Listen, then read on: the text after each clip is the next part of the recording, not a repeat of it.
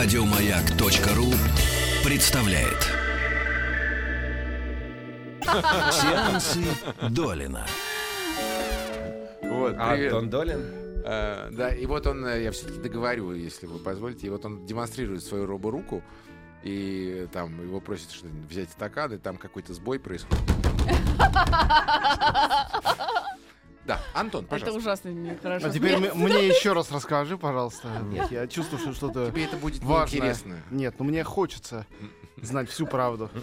Мы просто думали, о чем говорить, пока тебя не будет. э, И? Поняли, что единственный э, человек, который хоть что-то смотрит в эти дни, это я, и это Тимофеев. сериал «Физрук». И больше ничего нам сказать Ну, нечего. вы договорились до того, что это хороший сериал или плохой? Нет, Хороший, это однозначно хороший. хороший сериал. А, хорошо. А я еще посмотрел а, не вышедшую, а в- только в январе будет премьера новый фир- фильм а, Веры Глаголевой. Так, ну это я еще не Это- смотрел, поэтому наверняка выдающийся. Хороший, но Вот. такой. А пьеса, еще, еще пьеса. посмотрела «Пингвинов Мадагаскар», жуткое фуфло, но дети в восторге. Ну вот именно. Значит, не такое уж фуфло. Ну, вероятно, да. Это Для детей в основном. А, мне вчера Так, это тонкая ремарка, да. корпорация 20th Century Fox прислала новогодний подарок. э, э, Шар стеклянный, э, в который, если встряхнуть, там сыпется снег. Так. а внутри там четверо пингвинов. А наверху на, на шаре осьминог, это их враг. Вот, э, дети были в восторге. Шар еще и светится в темноте, вообще ничего лучше не нужно. Хотя, казалось бы, вот если выбирать, как бы, если искать самую бессмысленную вещь на Земле, Да, наверное, это она, наверное, и на- есть. скорее всего, это она и есть, да. Ну или, во всяком случае, могла бы посоревноваться. Ну что, э, ну, я на самом деле, может быть, прежде чем мы перейдем к актуальным премьерам недели, их есть у нас а, три штуки таких, о которых стоит сказать, даже четыре.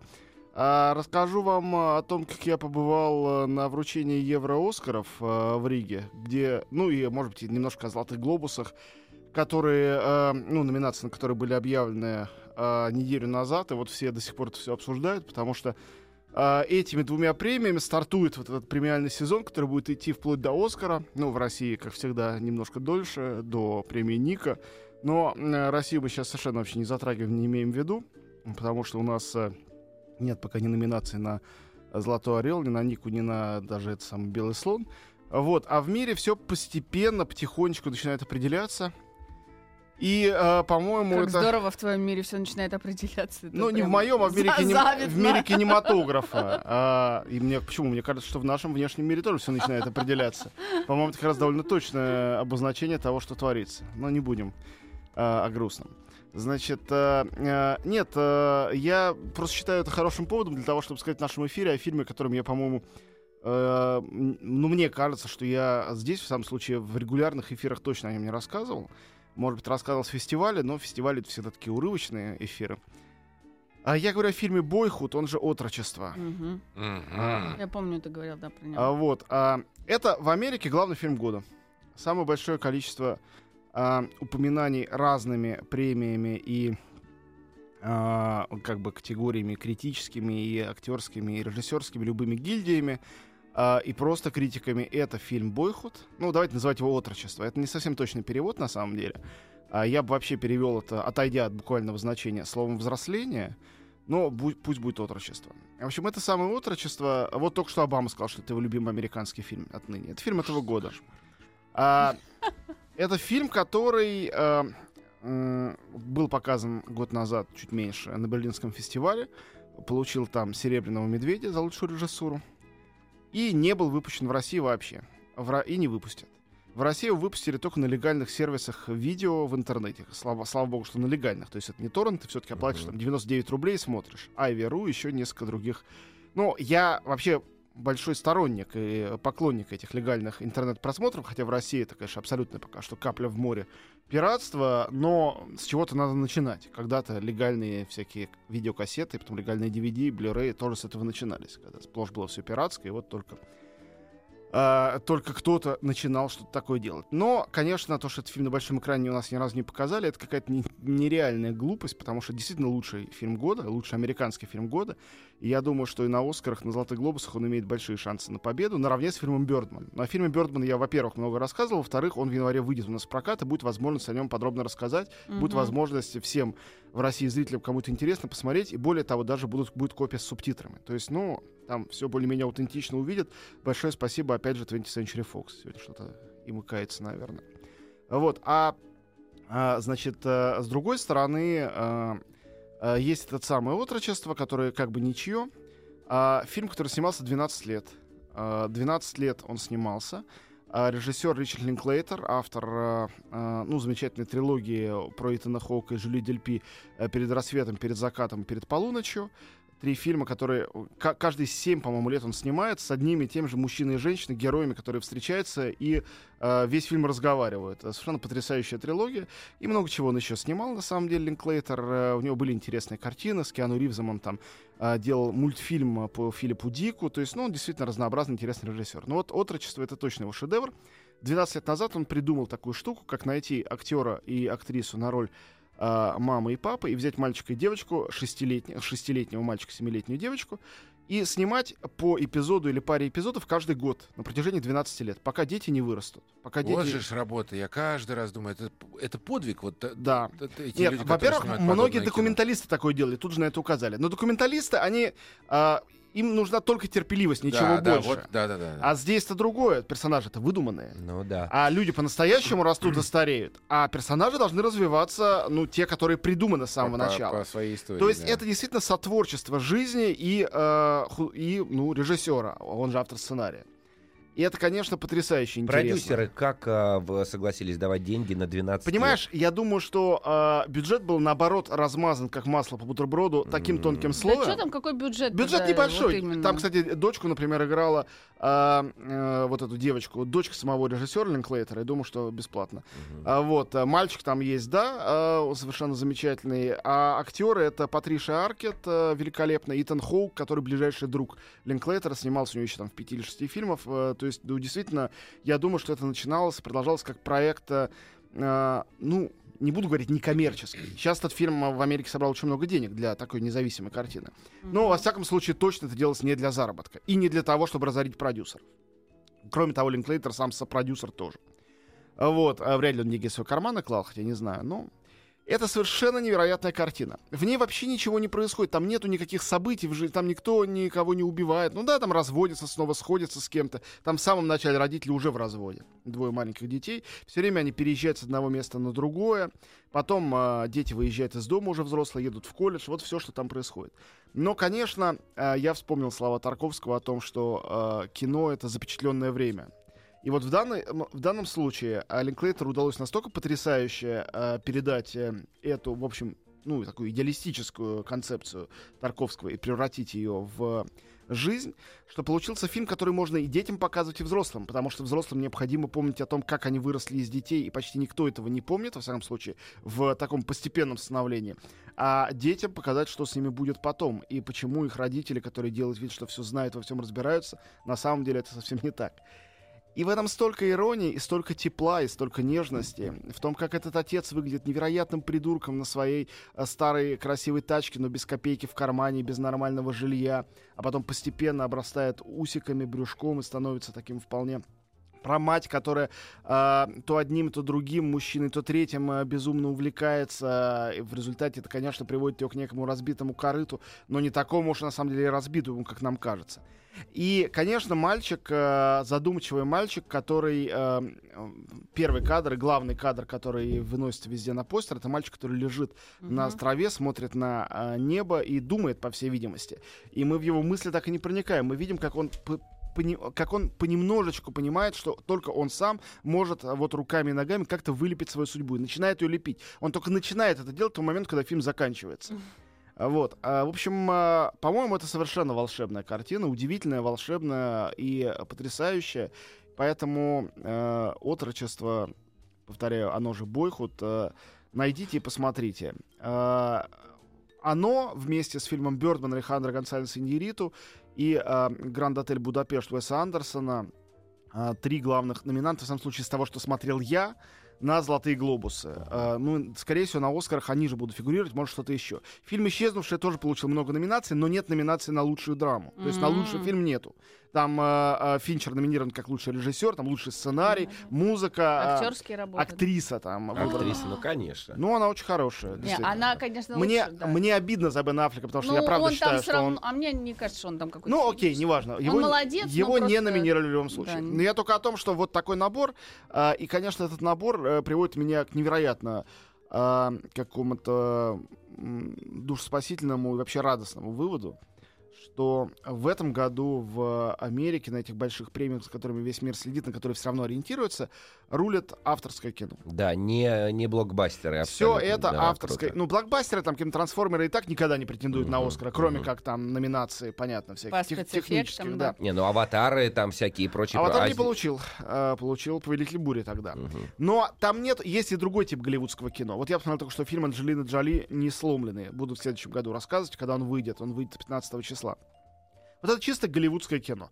Биография героическая, очень профессионально сделанная, э, про олимпийского чемпиона, который во годы Второй мировой попал в сначала кораблекрушение продержался, а потом э, в плен к японцам и продержался. То есть вот такие фильмы очень их любят на Оскарах, очень любят в Америке, показывают на них пальцем, вот, держитесь этого, ориентируйтесь на это, это самое правильное, и такое все должно быть.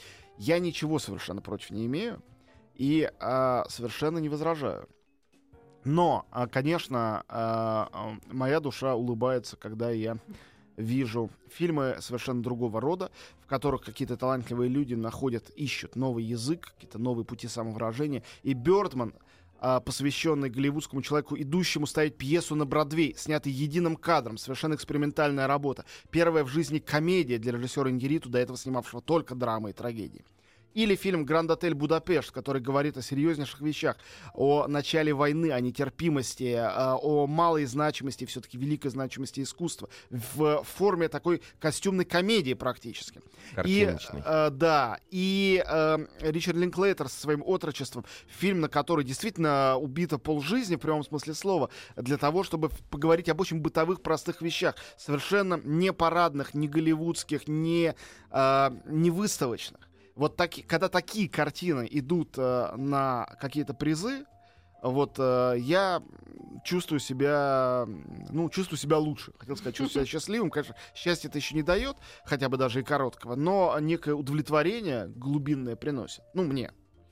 Вот, а что было в э, на европейских премиях, где чаще всего участвуют те самые фильмы, которые потом будут соревноваться за э, Золотой глобус и Оскар в номинации «Лучший фильм на иностранном языке». То есть нас это тоже э, как-то живо касается. В этом году «Левиафан» Андрея Звягинцева один из главных претендентов на такого рода призы. «Левиафан» проиграл. И проиграл он э, тотально. И есть э, только одно утешение, что проиграл он не в одиночку. Рядом с ним проиграли, э, имевшие тоже по несколько номинаций. У Левиафана их было четыре, и он не получил ни одной статуэтки. Точно так же были номинации ни одной статуэтки у нимфоманки Ларса фон Триера. Мгм. Точно так же были номинации и ни одной статуэтки у роскошной абсолютно картины «Форс-мажор» Рубина Ослунда. Надо будет о ней как-нибудь рассказать, но она выйдет у нас в прокат. Это офигенная картина про то, как э, семья туристов, мама, папа и двое детей, ну, молодые мама с папой, отдыхает на горнолыжном курорте, и э, во время завтрака на открытой террасе видят, что на их отель катится лавина снежная.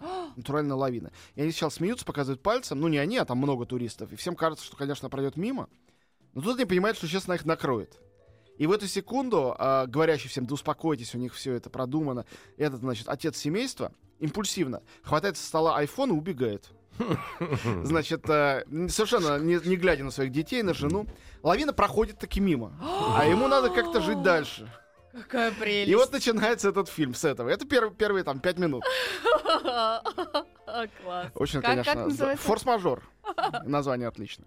Э, Вот, э, он у нас выйдет э, зимой уже, может быть, о нем рассказать. Ну вот, это тоже шикарный, шикарный фильм, не получивший, соответственно, ни одного приза. То есть все проиграли фильму «Победителю». Фильм «Победитель» получил пять призов. А, причем не только сценарий, режиссура и операторская работа, и не только фильм года, но и фильм года по мнению публики. Там публика голосует в интернете. И там публике были предложены всякие красавицы и чудовища, тоже нимфоманка, ну вся, всякое, в общем, разного рода попса. От интеллектуальной до самой попсовой. И публика выбрала тоже фильм «Ида». Павел Павликовский, польский режиссер, живущий работающий в Лондоне. Значит, э, впрочем, он снимал и в Франции, и снимал в России. Он начинал как документалист Павликовский, и его, э, как не перу, а руке и камере и голове принадлежат э, документальный фильм про Венедикта Ерофеева из Москвы в Петушки, М. документальный фильм «Путешествие Достоевского» о от, в- в- вожатом трамвае потомки, правнуки Достоевского, который, э, получив где-то за границей какой-то грант, какие-то деньги, покупает там поддержанный Мерседес, гонит его в Россию. И, наконец, фильм э, э, «Прогулки с Жириновским», который был награжден в Англии как лучшая документальная комедия года. Вот. а, это то, с чего начинал Павликовский. Сейчас, напоминаю, признан лучшим режиссером э, в Европе. Фильм «Ида», который в России, разумеется, тоже не выходил и не вышел, и есть в интернете, правда, на нелегальных сервисах. И хотя это неправильно давать вам на это указание, я это делаю, потому что непонятно, где и как еще его посмотреть. Это совершенно тоже упоительная картина. Час двадцать. Черно-белая. А, всего там четверо-пятеро персонажей. По- в сущности, двое центральных. И э, ретро, похожее на раннего Милоша Формана или раннего Романа Поланской. В этом, значит, черно-белом свете мы видим вначале монастырь. Молодая девочка-послушница, очень красивенькая. Она молчаливая. Ее к себе вызывает настоятельница, говорит, прежде чем ты примешь постриг, она собралась уже, значит, э, становиться монахиней, тебе нужно А я съездить помню, рассказывала. в город, у тебя там есть э, родная тетя. Я тоже помню. это. Ну вот. А, Рассказывай мне. Да, Давай да, да, забудем хорошо. этих э, Она приезжает к тете. взорвавшихся. К тете, тетя на нее смотрит, а, говорит, э, я тебя знаю, конечно. Да-да, я не могла тебя воспитывать, у меня совершенно другая была работа. А ты знаешь вообще, что ты еврейка, что ты никакая не Анна, а ты Ида Лебенштейн? Та совершенно офигевает. Выясняется, что она, да, Ида Лебенштейн, и что ее семья погибла во время войны. а, ее родители. И дальше эта вот девочка-послушница и тетя вдвоем едут э, в далекую польскую деревню на поиски э, дома родительского и могилы родителей. Мгм. И с, это, с этого все начинается. Это первые 10 минут фильма. А, Вот. А, И это такое, конечно, путешествие на поиски себя. Дело не в Холокосте, хотя об этом там тоже идет речь. Дело в самоидентификации, в идентичности религиозной, национальной, какой-то еще.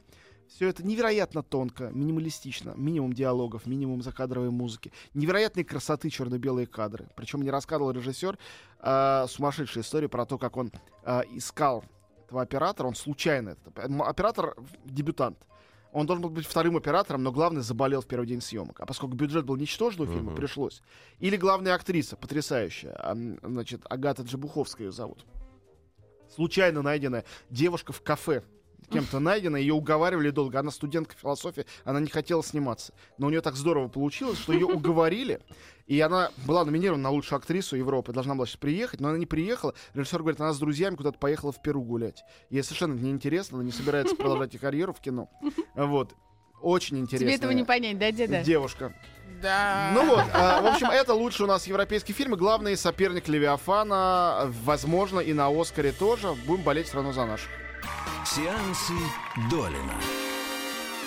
Вопрос ты задаешь просто ошибку. А, Доброе утро, Антон Долин. Да, еще раз. А, ну что, мы переходим к э, повестке, по- да, к повестке премьеры этой недели. Э, Я только последнюю фразу, которую вряд ли кто-то услышал, повторю э, предыдущего получаса, что э, невзирая на то, что фильм «Ида» победил на премиях киношных в Риге, все-таки мне кажется, что у фильма «Левиафан» Андрея Звягинцева очень хорошие шансы на огромное количество других призов. Впереди как минимум Бафта, Золотой Глобус, Оскар. А, Вот. И совпадение возможно, но не обязательно. А, И хотя мне ужасно нравится Ида, я э, болею за Левиафан, потому что я считаю, что художественно этот фильм не слабее, а для нас, для нашей страны, хотя Оскар на это, конечно, плевать, Левиафан, разумеется, сто крат важнее. А, и это вообще очень важная картина. Нам очень важно, в том числе, чтобы она вышла все-таки на наши экраны. В феврале обещают выпустить ее. И, э, конечно, всякие номинации на премии помогут фильму э, быть выпущенным и, И быть популярным. Да, и быть популярным, совершенно верно. Значит, что у нас есть на этой неделе? Э, Самый интересный фильм, который выходит, это «Звездная карта». Это Дэвид Кроненберг. Новая картина Кроненберга. Про Кроненберга есть э, самые разные мнения. Ну, ему 71 год. Э, Есть мнение, что он уже старик, сошел с ума, что он давным-давно не ловит мышей, все что-то не то снимает. Но, честно говоря, сколько я смотрю Кроненберга вот новые фильмы, То есть впервые я А посмотрел... новое это с какого момента? Вот я хочу сказать, впервые, когда я посмотрел фильм, не э, снятый давно, а снятый одновременно с тем, как я его смотрю, это был в 99 году.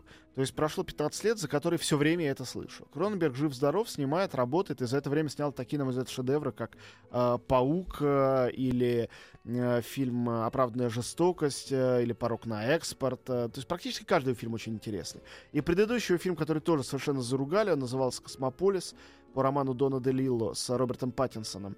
Ну, во-первых, те, кто его заругал, посмотрев в России, их сразу надо вычеркнуть из Не этого мудрено. уравнения, Мгм. потому что а, фильм настолько чудовищно перевели и дублировали, что я сам сбежал с его премьеры. Я пришел на премьеру, потому что он мне очень нравится, я видел его до этого в Каннах, и через минут 20 ушел. Потому что было невозможно слышать такое впечатление, что люди говорили какие-то случайные фразы, которые наугад кто-то туда вписал, им вложил в уста, которые даже не пытались быть переводом э, того, что звучало в оригинале. А ведь в оригинале это еще и хорошая проза.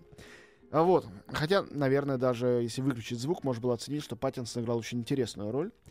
Фильм «Звездная карта» — это фильм, ко- который для многих стал таким возвращением Кроненберга к его старым, злым, извращенческим таким картинам, хотя, по-моему, вот это извращенчество его чудесное и чернейший юмор ощущается вообще в каждом его фильме, на мой взгляд. Вот. А кто-то сказал, что наоборот он окончательно попсовил. Ну, можно и так на это смотреть. А, потому что Звездная карта это, принципе, сатира. Это сатира на Голливуд. А блистательная. И, конечно, по-моему, не только сатира, в этом есть и поэзия, и драма, и все, что хотите, в этом есть. А, и, конечно же, комедия. Потому что, повторяю, юмор, это... Я помню, когда я брал у него интервью, один раз только, только это было по телефону, один вопрос я ему задал, в частности, говорю, Дэвид, а для вас возможно снять картину, не задействуя ваше чувство юмора? Он говорит, для меня это невозможно. Сколько бы я хотел, я такого не могу. Вот. А, Итак, Звездная карта, несколько сюжетов и персонажей одновременно. В центре всего, а, хотя это не совсем центр, там они все равноправные персонажи. Но в центре э, как бы организации это- этих сюжетов э, история актрисы Хаваны Сигрант. Ее играет Джулиана Мур. Она получила за это малую золотую пальму в Каннах. Это действительно совершенно потрясающая актерская работа. Ну, сумасшедше прекрасная и ужасная. Джулиана Мур, которая совсем уже не юна, там э, играет э, страшная, голая, какая угодно истерическая, комическая, накрашенная. Это абсолютно бесстрашная женщина, кроме того, что она невероятно талантлива. А Вот, и э, смотришь на нее, это отдельно какие-то американские горки. Итак, героиня ее актриса, которая абсолютно подсажена на наркотики, алкоголь, э, беспорядочный секс и, конечно, на славу. И которая чудовищно комплексует по поводу своей матери, которая когда-то была суперзвездой еще черно-белого Голливуда и умерла совсем молодая в пожаре, снявшись в одной культовой картине. Вот сейчас готовится ремейк этой картины, И она хочет играть роль А. своей матери. Мечтает. И боится, и мечтает. И не знает, как эту роль получить, потому что вроде бы ее предлагают совершенно другой актрисе. И все вокруг этого крутится. Значит, э, в том числе один из героев фильма это призрак матери, все время появляющийся, и говорящий это А ничтожество. кто ее играет? Э, Вот, ее играет, сейчас я э, вытащу ее фамилию, отличная, на самом деле, молодая актриса, она очень мне нравится, но я увидел только Кроненберга, она играла в «Опасном методе» э, жену э, Юнга, Ага. э, значит, персонажа Майкла Фассбендера. Сара Гэддон ее зовут. Сара Гэддон. Очень талантливая, такая блондинка, очень интересная. Э, канадская, по-моему, актриса. Ну, Хренберг канадский режиссер, э, как его оператор Питер Сушицкий, как композитор Говард Шор, известный вовсе не только музыкой к «Селину колец» и «Хоббиту», но и ко всем картинам Кроненберга. Замечательный композитор. Дэвид Шор? Все... Говард Шор. А, Говард. Все они здесь. А Вот, значит, э, дальше есть героиня, э, девочка по имени Агата, совсем молоденькая, вся в ожогах, приехавшая, с этого начинается фильм, откуда-то в Лос-Анджелес, и устроившаяся ассистенткой к этой Хаване Сигрид. Дальше есть э, бойфренд этой девочки, водитель на этот раз, а не пассажир, как в предыдущем фильме, лимузина, э, мечтающий стать сценаристом и э, кинозвездой, а пока что водящий лимузин, его играет Роберт Паттинсон. Мгм. Э, он там очень хороший, ужасно смешной. Наконец, есть массажист и психолог э, этой актрисы, и он же отец этой девочки, потом выясняется, простите за спойлер, его играет Джон Кьюсак, и он тоже совершенно там великолепен. А, потрясающая картина, э, повторяю, совершенно бесстрашная, а, абсолютно циничная. Ближайший аналог это проза Бретта Истона Эллиса. О. Это ужасно похоже Надо на американского брать, психопата и на- бо- еще больше на гламораму. Мгм. Потому что все Мгм. изображают какую-то хорошую э, игру при плохом лице, и э, все на самом деле сумасшедшие, хотя делают вид, что они нормальные и общаются как нормальные люди. Все, от детей до взрослых и стариков. Вот, а, это очень здорово, остроумно, злобно сделано. Это действительно фильм, а, который, а, ну, является великолепным противоядием от отравы американской мечты, так называемой, от э, представления о том прекрасном незнакомом мире, куда каждому хотелось бы проникнуть. Здесь этот мир выглядит как настоящий ад, в котором горит инфернальное пламя, там это пламя все время горит, и то, что главная героиня в ожогах, тоже не случайно. Но я не хочу раскрывать сюжет, я и так слишком много уже сказал, хотя там гораздо больше всего происходит. Э, И, э, то есть, можно рассказывать и рассказывать, и все равно не дойти до самого важного. Но я и не буду. Сюжет увидите, все в целом я вам рассказал, называется «Звездная карта», Дэвид Кроненберг. Отличное кино, а, под э, Рождество и под Новый год, когда сейчас сплошь будут исключительно всякие радостные слащавости выходить, а вот вам нечто противоположное. Прекрасно. Отечественный фильм, э, поддерживаемый каналом России, кстати говоря, э, Вычислитель. нашим братским «Вычислитель». Только Отечественный... мы про него слышали, давай рассказывай. Вот, сейчас все расскажу. Очень противоречивые ощущения оставляет этот фильм. А, режиссер Дмитрий Грачев, до этого снимавший комедии «Невеста любой ценой» и так далее, взялся амбициозно за а, очень сложный, неподъемный и в то же время глубоко русский жанр.